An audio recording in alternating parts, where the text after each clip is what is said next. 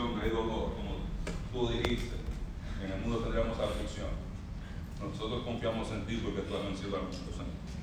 Y porque tú has vencido, sabemos que venceremos, Señor. Y por eso, Señor, aún en nuestras dificultades, confiamos en ti, Señor. Y te pedimos, Señor, que tú nos soportes, Señor. Tú hasta ahora, tú has sido nuestro socorro, Señor. Tú has sido nuestro refugio. Como cantamos a veces que esperar en ti es difícil. Pero esperaremos pacientemente, por tu liberación. Te pedimos, Señor, que en este momento tú nos permitas, Señor, estudiar tu palabra y aprender, Señor. Que si hay un alma necesitada, una necesidad espiritual, una necesidad en el corazón, en la mente de las personas que están aquí, te pedimos que uses tu palabra para ministrar. En el nombre de Jesús. Amén. Hace algunas semanas o algunos meses ya iniciamos el estudio del libro a los filipenses. Esta carta se le escribe Pablo a la iglesia en Filipos mientras él está preso en Roma por causa de predicar el Evangelio. Cuando Pablo está allá preso en Roma, los filipenses, que era una iglesia que apoyaba las misiones, una iglesia que apoyaba al ministerio de Pablo, al ellos enterarse de que Pablo estaba preso, envían a Epafrodito con una ofrenda para ayudar al soporte de Pablo. Porque recuerden, las cárceles en aquel tiempo no proveían nada para los presos. Y ellos mandan a Epafrodito, que era el líder principal, el pastor, si se puede decir así, de la iglesia en Filipos, que actualiza a Pablo de la situación en Filipos y él envía esta carta como una nota de agradecimiento. Y él les envía esta carta para estimularles a ellos a continuar trabajando juntos para avance del Evangelio.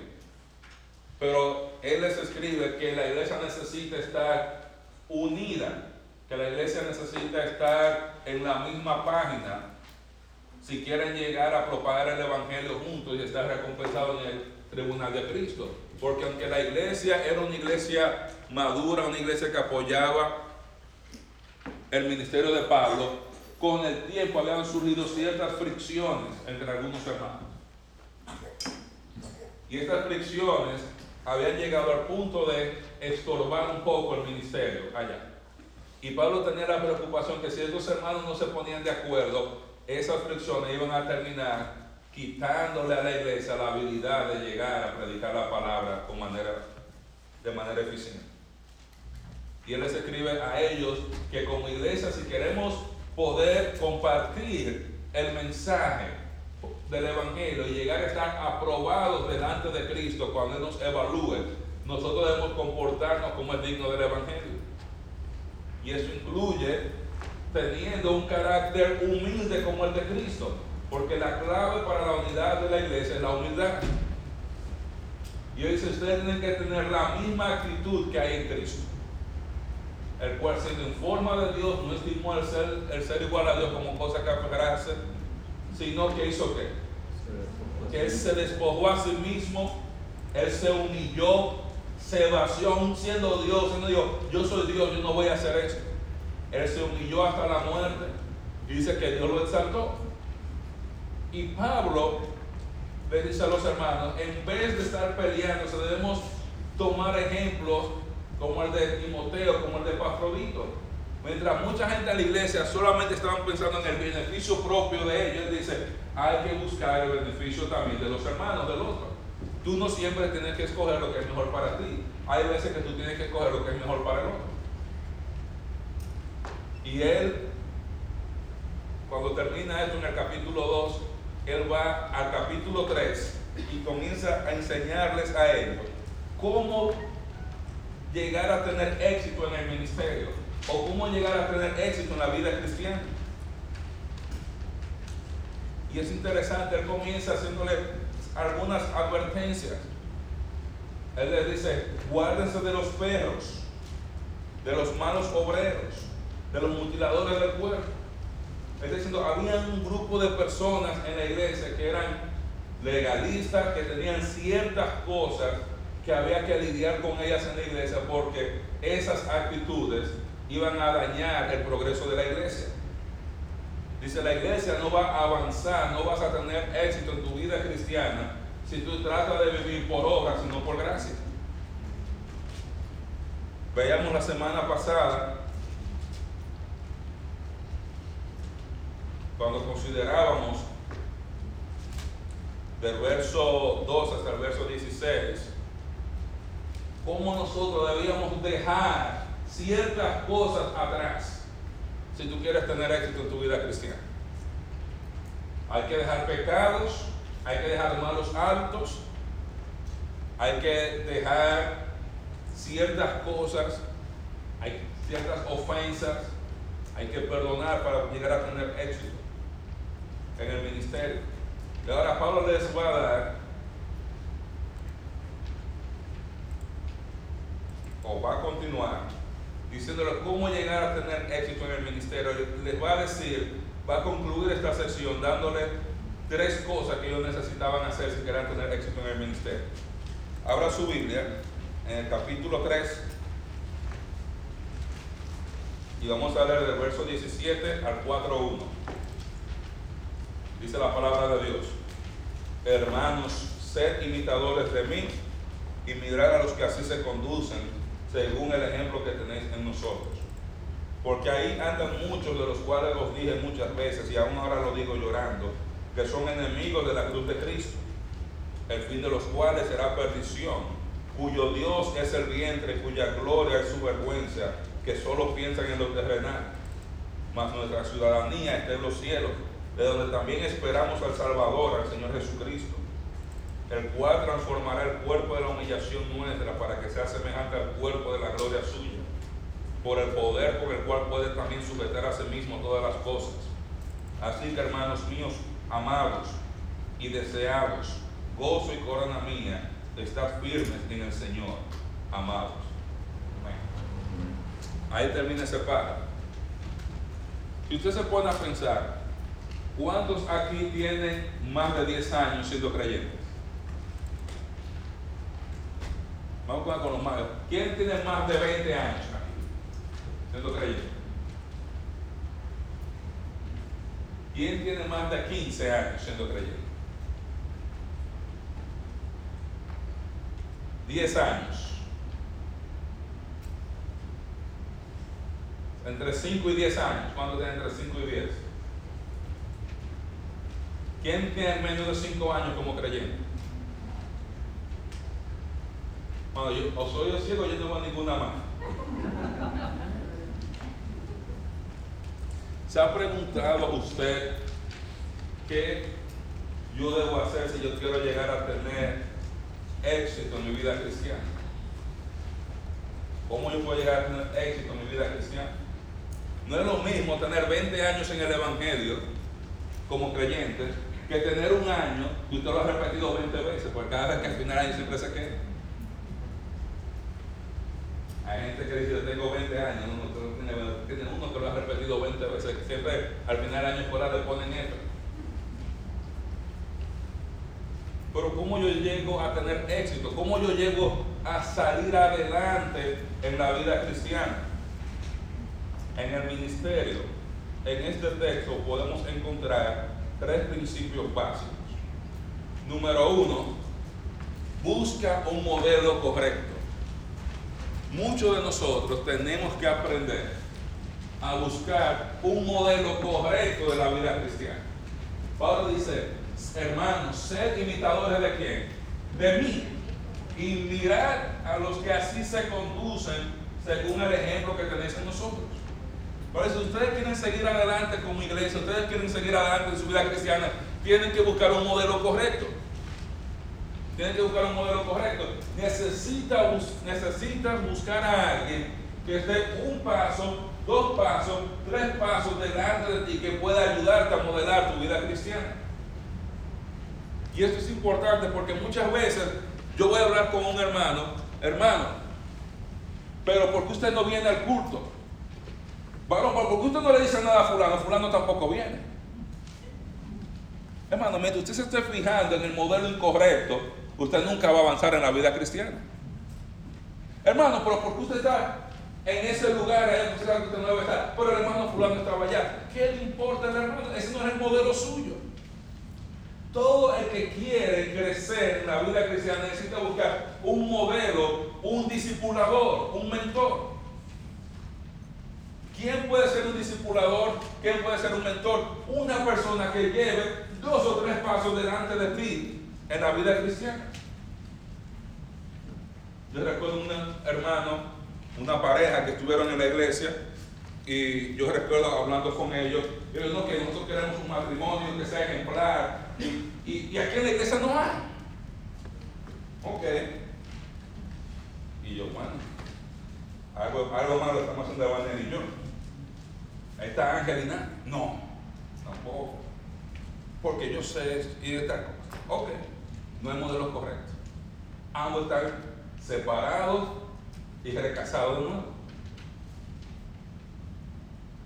En su mente, en su mente, ellos no querían buscar un modelo correcto. Ellos querían buscar un modelo que se ajustara a lo que ellos querían, a lo que ellos querían escuchar. Si usted vaya a hablar con Ángel y con Nacho, usted no necesariamente va a escuchar lo que usted quiere escuchar. O sea, si usted sabe que a usted no le gusta escuchar ciertas cosas, no vaya donde ciertos hermanos, porque con amor te van a decir la verdad. Ellos no buscaron modelos correctos. Fueron a buscar modelos en otro lugar y este fue el modelo que hallaron. Tenemos que aprender a buscar a alguien. ¿Cómo ese es un, modelo correcto? Está caminando de acuerdo a la Biblia, como dice él. Se conducen según el ejemplo que tienen de quien de nosotros, los apóstoles. Y él puso el ejemplo anterior. Cuando él se puso el mismo, dice, yo dejé esto, yo dejé esto. Una gente que esté caminando correctamente en el Señor. Tú no vas a crecer sin un modelo. Alex estaba cogiendo una clase de pintura. Él me decía, el dibujo que ella hizo. Pero ¿cuál es la comparación para el dibujo que ella hizo? Este fue el dibujo que le puso la profesora delante. Ella hizo un buen trabajo porque tenía un modelo y estaba siguiendo y viendo esta línea aquí, esta línea allá. Y mientras tú sigues ese modelo, tú lo vas haciendo bien. Pues llega un momento donde tú creces, donde tú puedes hacerlo sin tener ese modelo ahí. Pero todos nosotros necesitamos un modelo cristiano. Tú necesitas un compañero espiritual, una persona que sea el modelo para ti, que tú dices, yo quiero seguir y caminar en los pasos de este hermano, porque este hermano está caminando fiel en la palabra del Señor, está siendo fiel en la enseñanza, está caminando de esta manera en su familia, y yo quiero llegar a estar como ese hermano. Tienes que buscar el modelo correcto. Si tu modelo es Kim Kardashian, no esperes que vaya a salir nada bueno de ahí. Cuando su modelo es una de esas actrices, una modelo que usted va a aprender a tirarse ser, pelear la boca y ponerse y, te dobla aquí, se dobla de esta manera para. Usted no puede pretender que usted va a tener buenos resultados. ¿Sabe qué va a pasar? Los mismos resultados que han tenido ellos. Si su modelo son estos actores famosos, si su modelo es tal fulano, usted va a aprender, bueno, mi modelo es la roca, bueno, yo voy a aprender a ser como la roca, me voy a meter al gimnasio, voy a estar fuerte, y eso, pero vacío espiritualmente. Tú necesitas un modelo cristiano a seguir. Tú necesitas tener por lo menos una persona que, con la que tú te comprometas a decir, yo voy a tratar a seguir el ejemplo de este hermano. Y cuando yo lo alcance, me busco otro. Y hay veces que para pensar en un modelo como este, estos hermanos que yo mencioné, hermano, no hay gente perfecta. Si usted no busca una persona perfecta en la iglesia, usted está en la iglesia equivocada. Aquí está muchísima gente lleno de defectos, lleno de problemas, tratando de caminar y de salir adelante en Cristo. Algunos van adelante, otros van más lento. Algunos van con energía, algunos están cansados que nos empujamos uno con otro para seguir adelante. Pero tú necesitas un modelo. Porque si tú no tienes un modelo, ¿cómo tú vas a saber si estás avanzando? Necesitas un modelo. Por eso es importante ir a una buena iglesia. Porque usted no va a encontrar un modelo correcto fuera de la iglesia, yo se lo digo desde ahora. Usted no va a ver un modelo correcto de hombre ni de mujer fuera de la iglesia. Usted va a encontrar personas buenas fuera de la iglesia. Sí, yo tengo amigos que son, no son creyentes, que son excelentes, que son buenos esposos, que son buenos padres. No quiere decir que son modelos espirituales para mí. ¿Dónde yo consigo un buen modelo espiritual? Yo lo consigo en la iglesia. Y si yo estoy en una iglesia donde yo no puedo encontrar un modelo espiritual, quizá usted necesita buscar otra iglesia entonces. Entonces en esa iglesia no hay ninguna sola persona. Entonces usted tiene que asegurarse, número uno, si usted está evaluando el modelo de acuerdo a la Biblia, o si usted está evaluando el modelo de acuerdo al mundo. Estas personas que yo le mencioné a estos amigos, estaban evaluando su modelo de acuerdo a otras cosas que no eran bíblicas. ¿Y Ángel cuántos años son Ángel? 41, 16 y, y cumpliendo más. Y cumpliendo, necesitas un modelo de ser imitadores de mí. dice, y mira a los que así se conducen. Y hay tres cosas que podemos aprender. Hay muchas cosas que usted puede decir de los modelos, pero hay tres cosas que los modelos tienen. Tienen principios, tienen prioridades y tienen perspectiva.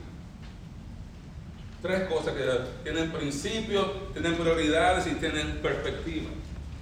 Esto es importante porque si no hay principios, no hay manera de que modelar.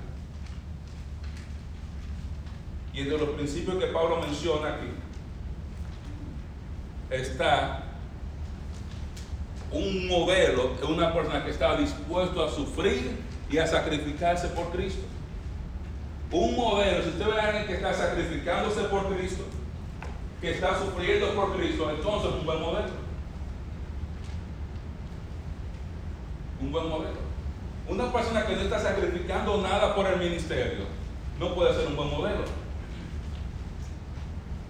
Una persona que no está sufriendo, una parte ortográfica, arregla antes de que no se después de sufrir, en vez de sufrir, antes de que no lo vea. Hay que estar dispuesto a sufrir, a sacrificarse por Cristo. Pablo dice en el verso 18, porque por ahí andan muchos, de los cuales os dije muchas veces, y aún ahora lo digo llorando, que son enemigos de la cruz de Cristo. Y déjenme decirle algo, no está hablando de inconversos, está hablando de creyentes. Pablo en los versos anteriores, en ese capítulo 3, si usted busca el verso 8 al 11, mira lo que dice. Ciertamente aún estimo todas las cosas como pérdida por la excelencia del conocimiento de Cristo Jesús mi Señor, por amor del cual lo he perdido todo y lo tengo por basura para ganar a Cristo y ser hallado en él no teniendo mi propia justicia que es por la ley, sino la que por la fe de Cristo, la justicia que es de Dios por la fe, a fin de conocerle y el poder de su resurrección y la participación de sus padecimientos, llegando a ser semejante a él en su muerte. Claro, yo he tenido y yo quisiera llegar a estar similar a Cristo, aún en todos los sufrimientos de él. Esa cruz que es la cruz de llevar, llegar a estar similar a Cristo. Hay creyentes que son enemigos de su cruz. Nosotros debemos tomar nuestra cruz cada día y seguirle. Por algunos creyentes son a mí, yo no quiero esa cruz. Y esa cruz, yo tengo que, que venir y congregarme, pero son 100 dólares que no puedo ganar si yo trabajo ese domingo. Son 200 dólares que me voy a ganar. Yo prefiero sacrificar mi vida espiritual por esos 200 dólares, porque mi vida espiritual en ese momento vale 200, menos de 200 dólares. Ah, no, pero hay que la iglesia está muy lejos. No me importa irme a trabajar de Tallahassee y me mandan a ir a trabajar, pero de Tallahassee a la iglesia, aquí, ahí, ahí se está lejos. Porque ahí no me van a dar cash. Se me dan cash, me mandan a Pensacola, ya voy yo feliz a trabajar. Ah, me dan cash, me voy allá a Atlanta a trabajar, me voy a Orlando a hacer el trabajo. Entonces hay personas, hay creyentes, cuando, Pablo dice que son enemigos de la cruz de Dios, no, creyentes que desechan y desprecian la cruz en el momento que deciden, yo no voy a sufrir ni voy a sacrificar nada por Cristo. No todos los que están en el ministerio estamos pagando el mismo precio. Hay algunos que están pagando un precio más alto que otros para estar en el ministerio. No a todo el mundo le cuesta lo mismo llegar aquí a las 8 de la mañana. Los, músicos. Hay músicos que le toman, se pueden levantar a las 7 de la mañana y todavía estar aquí a las 8. Hay otros que si no se levantan a las 6 de la mañana para prepararse y salir para acá, no llegan. No le está costando lo mismo. No le está costando lo mismo. Ahora ellos tienen que decidir qué vale más, si servir a Cristo o una o dos horas más de sueño.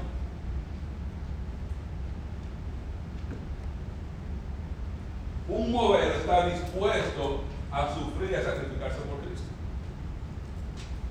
Hay sacrificios de tiempo. A veces sacrificios de trabajo. Bueno, tengo que dar tiempo, pero ahora tengo que ir a cortar la grama de la iglesia, tengo que ir a dar pressure washer. Tiempo para estudiar, para predicar. Hay veces que hay que ganar menos dinero, trabajar menos, cambiar de trabajo para yo poder servir al Señor mejor, aún con menos dinero, pero con más tiempo disponible para yo servirle. Hay que estar dispuesto a sufrir y sacrificarse por Cristo. Usted quiere saber si una gente tiene principios, por lo que ellos sufren, eso es lo que valoran. Dime a qué tú le dedicas tu tiempo y tu dinero. Yo te voy a decir quién es tu Dios dijo Dime en qué tú inviertes tu vida y yo te voy a decir a quién tú adoras. Es un privilegio para el ser humano. ¿Tú sabes qué? Sufrir por Cristo. Porque dice la escritura en 2 de Timoteo capítulo, si sufrimos con Él, también reinaremos con Él. Todos los creyentes van a estar en el reino, van a reinar los que sufren, los que sacrifican por va a haber gobernados y gobernantes. No todo, la gente piensa que cuando estemos en el reino va a ser como una utopía comunista donde todo el mundo va a ser igual y ya, y que no importa lo que yo haga aquí, yo me morí, se acabó todo y comenzamos todo de cero. No, comenzamos donde usted dejó el juego aquí. Le que yo me morí, todo lo que yo hice, que ya se lo vino. La Biblia dice que, que siembra cosecha. Y no pone fecha de caducidad a, ese versículo. Dice que siembra cosecha hasta los 50. El que siembra cosecha hasta que se muere. El que siembra cosecha, eso va por la eternidad. Por eso, si sembraste para la carne, tú vas a cosechar corrupción por la eternidad, pérdida. Ahora, si tú siembras para el espíritu, tú vas a cosechar para el espíritu por toda la eternidad. Tú decides. Entonces, cuando tú buscas un modelo, busca una gente que está dispuesto a sacrificarse por Cristo, que está haciendo sacrificios por Cristo. Porque a veces queremos el modelo el que se ríe más bonito, o el que habla más bonito, o el que es de mi país, o con el que yo me llevo mejor así, así, o el que me dice todo lo que yo quiero oír, o el que más me hace eso, y buscamos las cosas incorrectas. Bienaventurado, dice Jesús, los que sufren no estoy hablando de, consola, de tener consolación aquí. Hay gente que sufre aquí sobre la tierra y no son consolados aquí sobre la tierra. Esa consolación viene en la presencia del Señor. ¿Quién es tu modelo a seguir en tu vida espiritual? Cuando tú piensas, yo quiero crecer espiritualmente, Cristo está aquí, yo estoy aquí, tengo que seguir. ¿Cómo yo llego a estar como Cristo?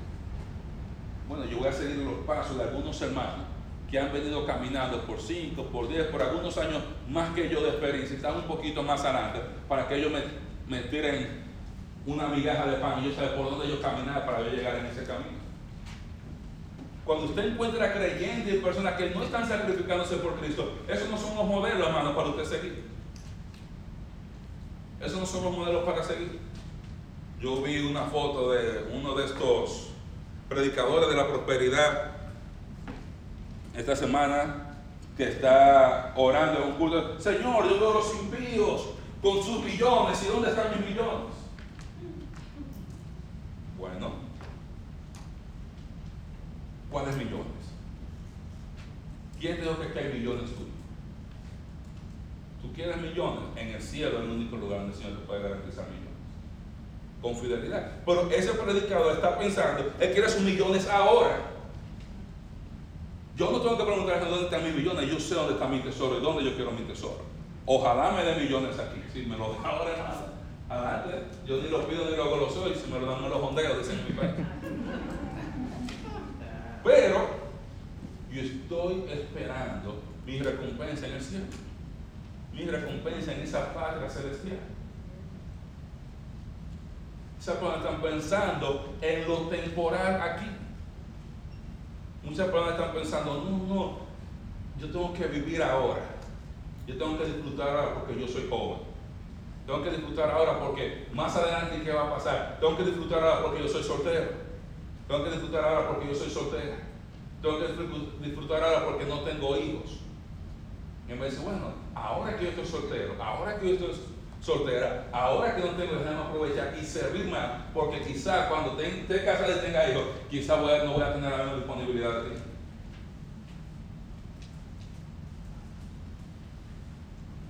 ¿Quién es tu modelo? ¿Por qué sufren las personas a las que tú estás siguiendo? ¿Están sufriendo por Cristo? ¿Están sacrificando algo por Cristo? ¿O están sacrificándose por ellos mismos? Y otra, tengo muchos amigos ateos y con ellos yo me entero de todas las cosas que dicen los inconversos de los creyentes. Y no le voy a recomendar a usted que se ponga a escuchar todas las cosas que ellos dicen, pero somos amigos de infancia. Y vienen y me, me encanta poner esta cabeza, sabe que una cristiana. Una pastora ahí que está diciendo que dice, en el dólar, en el dinero están todos estos símbolos satánicos. El dinero es satánico. Dale su dinero a la iglesia y a la pastora, pero cuando llegan a la iglesia, a la mano del pastor, todo se limpia, se purifica ¡Wow! ¡Qué descaro! ¡Qué descaro! ¡Qué descaro! Son, hay personas, cuando usted va, muchas veces usted va a la iglesia, va a algún lugar, usted se da cuenta que hay personas que no están sacrificando nada por Cristo. Usted tiene que tener cuenta con esa persona. Ámelos. Quizá ellos necesitan un modelo, quizá tú eres el modelo para ellos. Tú vas a ser modelo para alguien y alguien va a ser modelo para ti. Pero tu modelo debe ser alguien que sea un hombre o una mujer de principios. Un hombre o una mujer que no están negociando la palabra de Dios por comodidad, que no están negociando la palabra de Dios por dinero, no están negociando la palabra de Dios por ningún bien temporero que le vayan a dar aquí. Un modelo correcto tiene prioridades correctas también. Tiene prioridades. ¿Cuáles son sus prioridades? Sus prioridades son Cristo y no lo terrenal. Está enfocado en Cristo y no lo terrenal. Dice Pablo, el fin de los cuales será perdición, cuyo Dios es el vientre y cuya gloria es su vergüenza, que solo piensan en lo terrenal. Está diciendo, hay personas que ustedes no deben seguir. Dice, personas, dice, el fin de ellos es perdición. Y ahí perdición está hablando de infierno. Hablando de perdición es de desperdicio total de su vida. ¿Por qué? Porque su Dios es el vientre. ¿Cómo que su Dios es el vientre? Sí, porque viven para lo temporero, para lo temporal. Ellos viven para comerme ese pedazo de carne y yo voy a estar yendo por ahí con ese pedazo de carne por dos horas, por tres horas, por cuatro horas y voy a tener hambre. Y porque está, voy a estar vacío de nuevo. Y hay creyentes que viven de esta manera, tratando de saciarse y saciarse de cosas temporales que no van a poder llenarlos por la eternidad. Su modelo no debe ser la persona que su enfoque está pensando solamente en las cosas terrenales, dice, cuya gloria es su vergüenza. ¿Qué quiere decir eso? Que de lo que ellos se glorian ahora, mira qué steak me comí, mira qué vino me, me tomé, mira qué casa más grande, mira qué vehículo, ahora tengo cuatro carros, mira qué vacaciones me di. Dice su gloria, su vergüenza. ¿Qué quiere decir? Ellos van a estar avergonzados delante del Señor por eso. Algún día le va a dar vergüenza, la casa grande lo va a avergonzar, el, carro lo va a avergonzar, la carne que se comió lo va a avergonzar y todo lo que obtuvo aquí le va a avergonzar porque no va a permanecer delante del Señor. Y muchas veces vivimos aquí tratando de romperle los ojos a la gente. Miren quién yo soy, miren qué correa yo uso, y miren qué zapato más bueno, y miren qué marca de pantalón yo uso. Vivimos pensando en el ahora un modelo correcto para otras personas es una persona no solamente que tiene principio, está dispuesta a sacrificarse por Cristo, pero alguien que está enfocado en Cristo, no en lo terrenal. Hay personas que te pueden enseñar cómo hacer más dinero, cómo comprarte una casa, cómo negociar mejor, pero no tienen nada que enseñarte con respecto a cómo llegar a ser más como Cristo.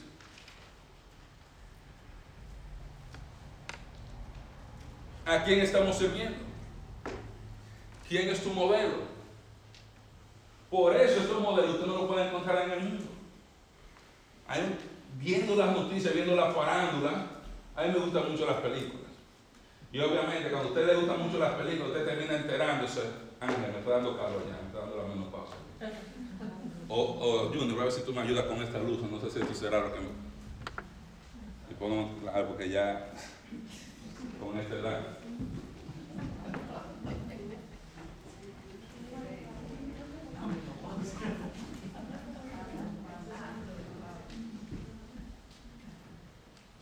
nadie, no te preocupes. Y Dios son, mira, se van a matar. que estamos igual, yo estoy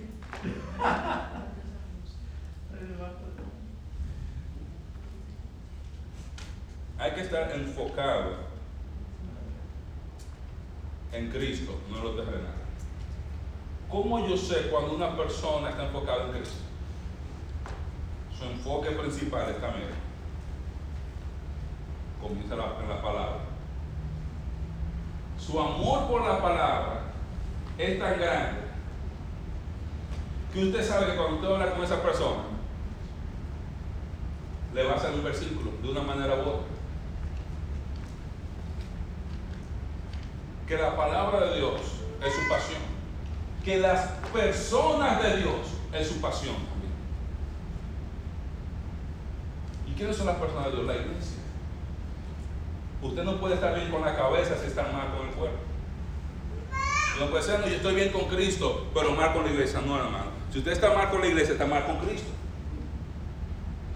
No hay manera.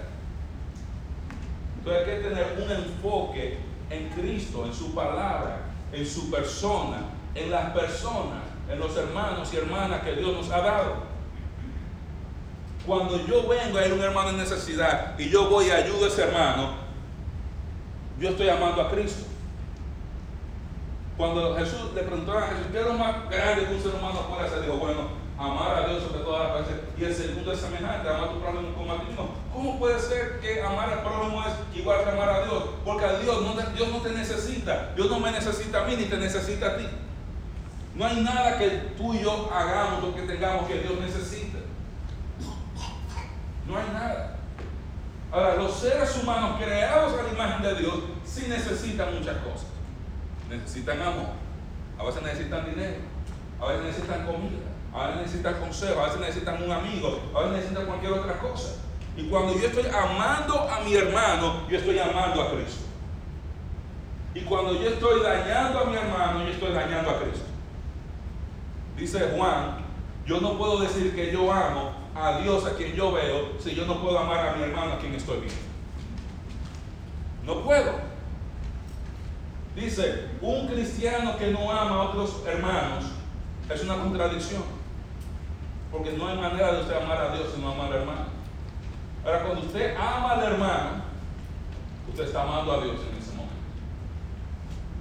Entonces, sus prioridades tienen que estar con la palabra de Dios, con las personas de Cristo y con las personas que siguen a Cristo.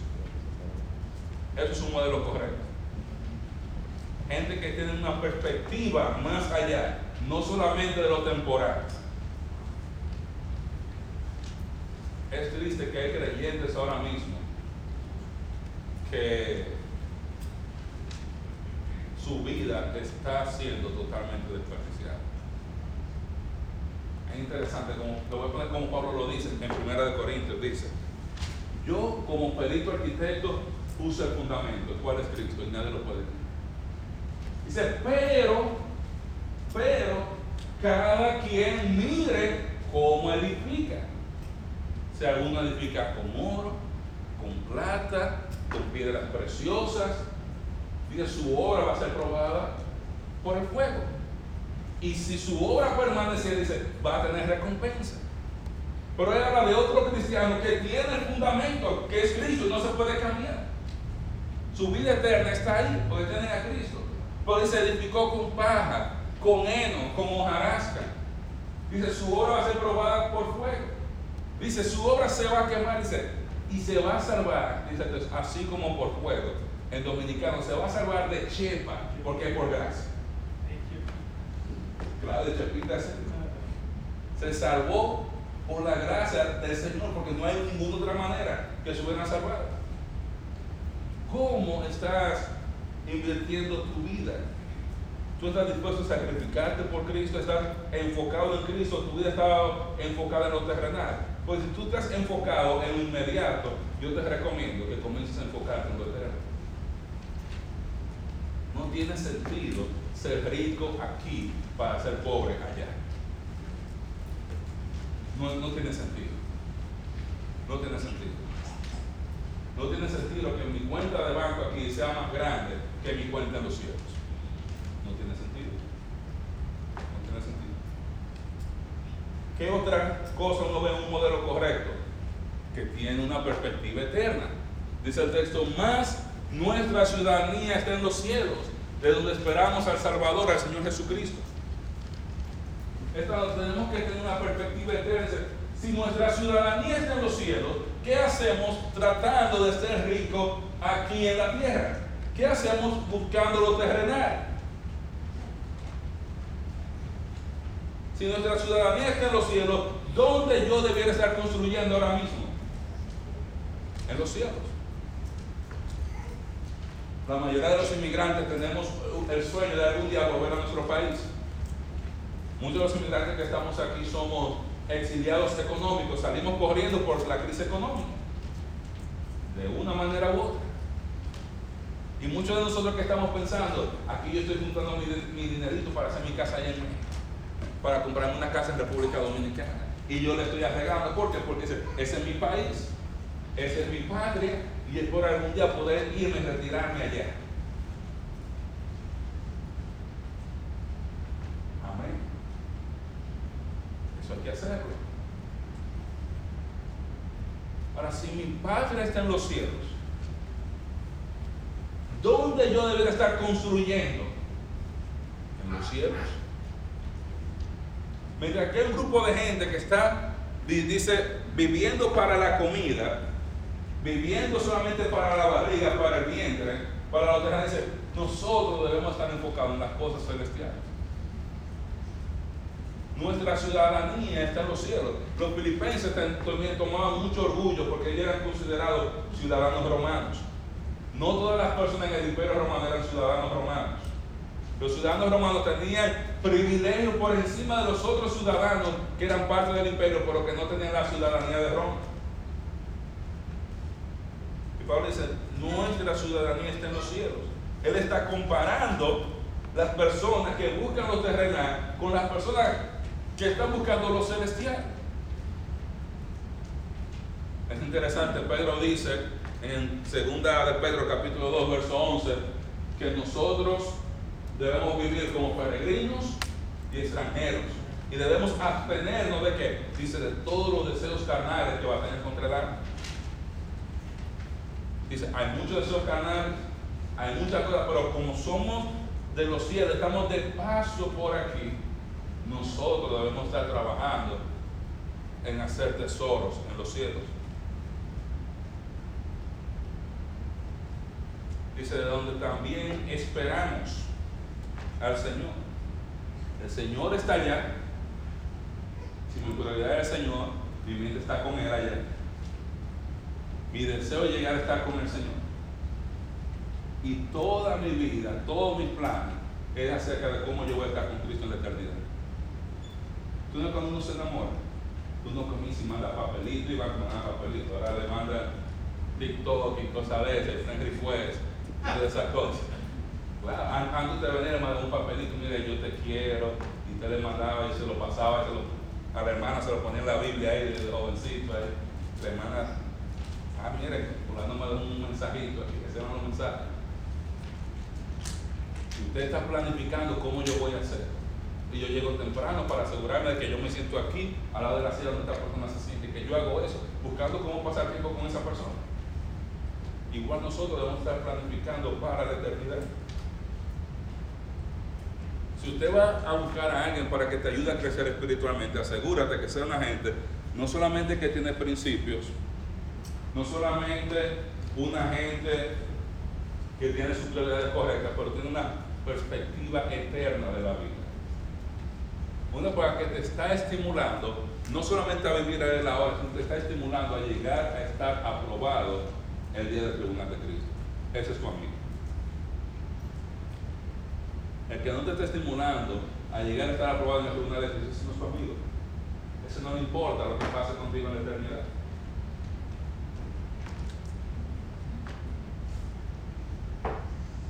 Si quieres crecer, busca un modelo correcto. ¿Cómo sabes si el modelo es correcto? Tienes principios, prioridades y perspectivas correctas.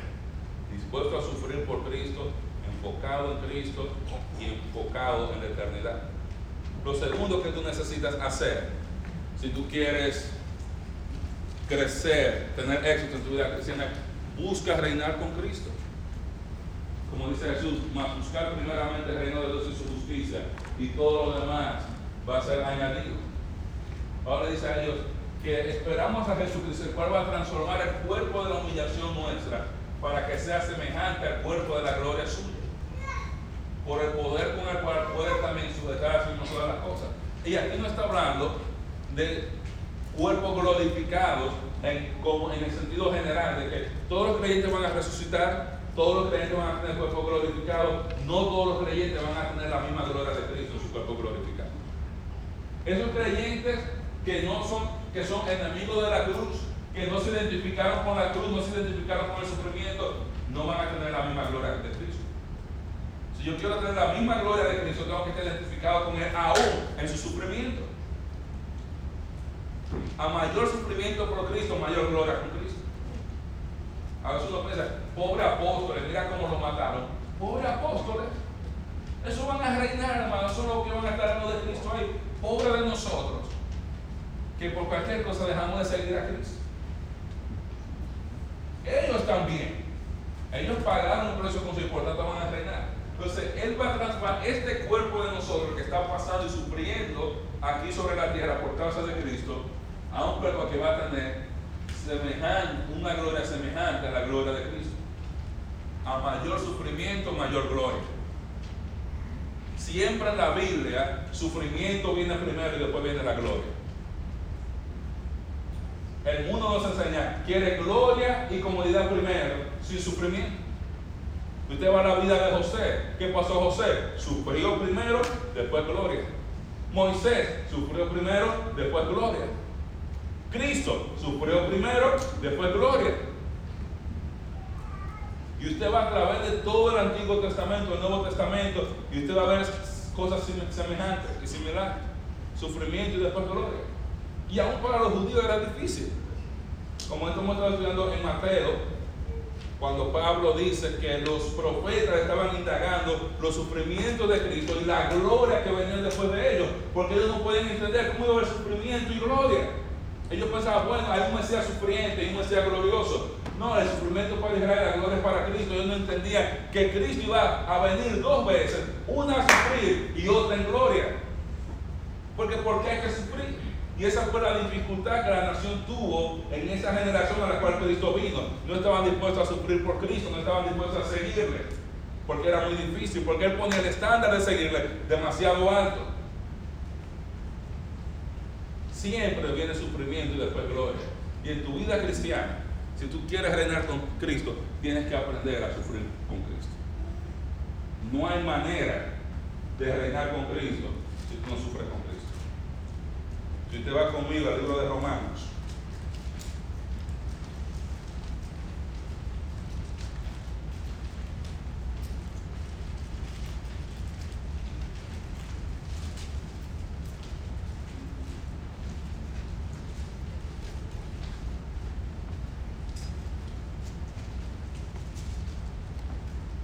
Estamos todos en el libro de Romanos.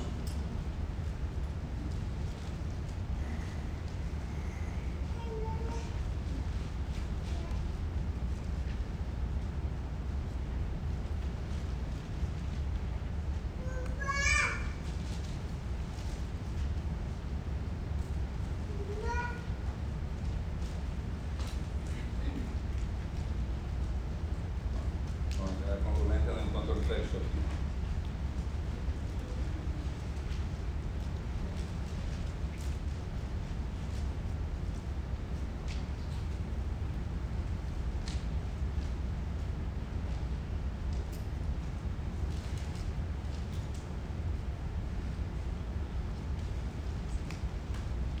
Dice Romanos capítulo 8.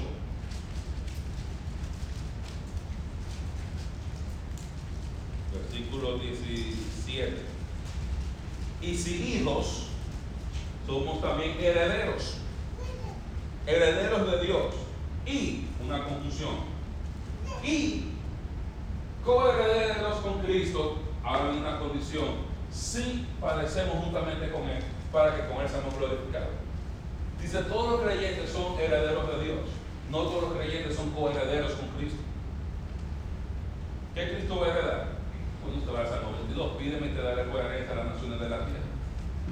Siéntate a mi diestra hasta que yo ponga a todos tus enemigos por debajo de tus pies. Dios prometió a Cristo reinar sobre toda la tierra. Es decir, todos los creyentes son herederos de Dios y van a tener recompensa de Dios. Pero los van a coheredar, van a reinar con Cristo aquellos que Él.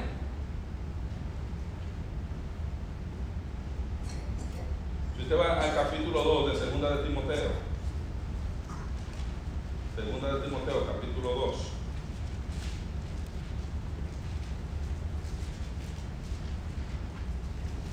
Verso 12. Dice, si sufrimos, también reinaremos con Él. El verso 11 dice, si morimos con Él, viviremos con Él. Hablando de el nuevo nacimiento. Ahora dice, si sufrimos, no solamente que vamos a vivir, sino también vamos a reinar. Reinar con Cristo está preparado es un privilegio de todos aquellos que se identifican con Cristo aún en su sufrimiento. ¿Qué quiere decir, hermano? Que la vida cristiana es dura. La vida cristiana es difícil. Y perdone que se lo diga. Porque usted va a muchos lugares que dicen, ven a Cristo y se acabaron todos tus problemas. Ven a Cristo y se acabó la depresión. Ven a Cristo y se acabó la ansiedad. Ven a Cristo y se acabaron los problemas económicos. Ven a Cristo y se acabó la enfermedad. Ven a Cristo y se acabó todo. Ven a Cristo y para de sufrir. Eso no es bíblico.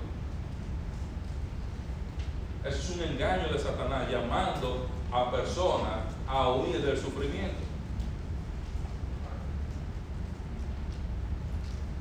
Jesús dijo, en el mundo tendréis aflicción.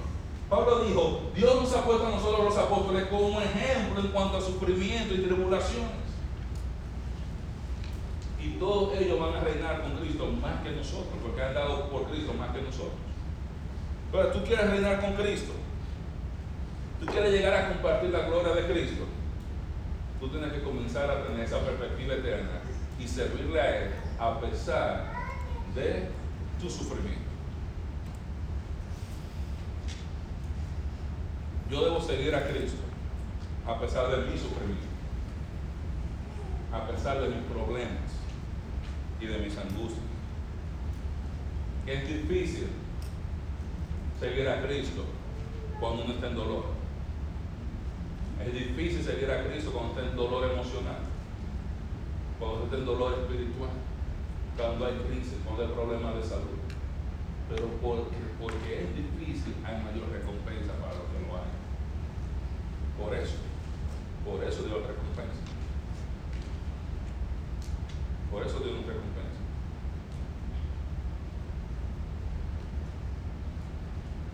Y la conclusión de Pablo para ellos en el verso 4, el capítulo 4, verso 1 es, hermanos míos, amados, deseados, gozo y corona. Me dice, yo me gozo, el desaprecio. Porque dice que es corona de él. Él está en el tribunal de Cristo una corona y una recompensa que él va a recibir por causa de ellos mantenerse firme. Dice, estar así firmes en el Señor. ¿Cómo? Así, imitándolo a Él. Así, buscando las cosas eternas. Así, dispuestos a sufrir con Cristo. Así, buscando reinar con Cristo. Estén firmes en esto. No se dejen mover de esas verdades. Si tú quieres llegar a tener éxito en tu vida espiritual, tú tienes que aprender a buscar las cosas eternas. Tienes que aprender a tener una perspectiva eterna de la vida. Tienes que aprender a invertir para el futuro. Tienes que aprender a invertir para la eternidad. Y hay muchas tentaciones. Tú eres joven. ¿Qué tú haces ahí? Metida en la iglesia. ¿Qué tú haces metido en la iglesia? Tú eres un muchacho con 23, 24 años que tú has metido ahí. Tú tienes que ir a gozar la vida. Pero ¿qué tú haces con el tanto dinero que tú tienes? Si yo tuviera ese dinero tú en Panamá City todos los fines de semana. Y si yo tuviera esto, yo estuviera haciendo esto. Y si tú, hermano, solamente tomar la cruz de Cristo, solamente eso nos va a producir recompensa en la eternidad. Solamente eso. Dejar la cruz, está, no estar dispuesto a identificarme con Cristo, no me va a llevar a ningún lado. Voy a tener mi recompensa terrenal aquí. ¿Cuál es mi recompensa? Bueno, tú tuviste tu carro en la tierra, ya lo disfrutaste. ¿Cuál es mi recompensa? Bueno, tú te fuiste de vacaciones todos los fines de semana. ¿Cuál es mi recompensa? Bueno, los 50 mil dólares que tú tenías en el banco. ¿Y cuál es mi recompensa? La casa grande con piscina que tú tuviste. Porque para eso tú trabajas. tú trabajas para la eternidad tú llegas a la presencia del Señor y te diga, buen siervo y fiel. En lo poco tú has sido fiel. ¿Sobre qué yo te voy a poner? Lo mucho de quién? Lo mucho de Cristo, porque allá nadie tiene nada. Lo mucho de Cristo. Yo te voy a poner sobre lo mucho, como tú fuiste fiel a mí, aún cuando tú estabas sufriendo, yo te voy a dejar que tú reines sobre mucho de mí. Tú fuiste fiel en tu ministerio limpiando la iglesia. Tú fuiste fiel en tu ministerio haciendo el pressure washer de la iglesia. Tú fuiste fiel en el ministerio ayudando en el parqueo. Tú fuiste fiel en el ministerio ayudando a hacer el desayuno. Tú fuiste fiel en el ministerio tocando ese instrumento. Tú fuiste fiel allá enseñando a los niños. Tú fuiste fiel congregando. Tú fuiste fiel invitando a otros. Tú fuiste fiel ayudando a los que estaban en el ministerio. Tú fuiste fiel. Entonces ahora a ti te va a tocar gozar. Ahora te va a tocar gozar. Ahora te vamos a poner a ti bien de bien. Pero si queremos tener éxito, tenemos que buscar estas tres cosas. Búscate un modelo correcto, un modelo que te llegue a, ti, a estar aprobado delante del Señor. Busca reinar con Cristo. No te conformes con entrar en el reino. Busca llegar a tener parte del reino, llegar a reinar con Cristo. Y mantente firme en esta esperanza. Cuando vengan las pruebas, las tribulaciones, que tú estés tan firme, que tú sepas que aunque yo estoy sufriendo, aunque yo no lo siento por seguir adelante, yo voy a seguir, porque estoy firme en lo que Cristo tiene para mí. Adelante. Amén. Dios bendiga su palabra.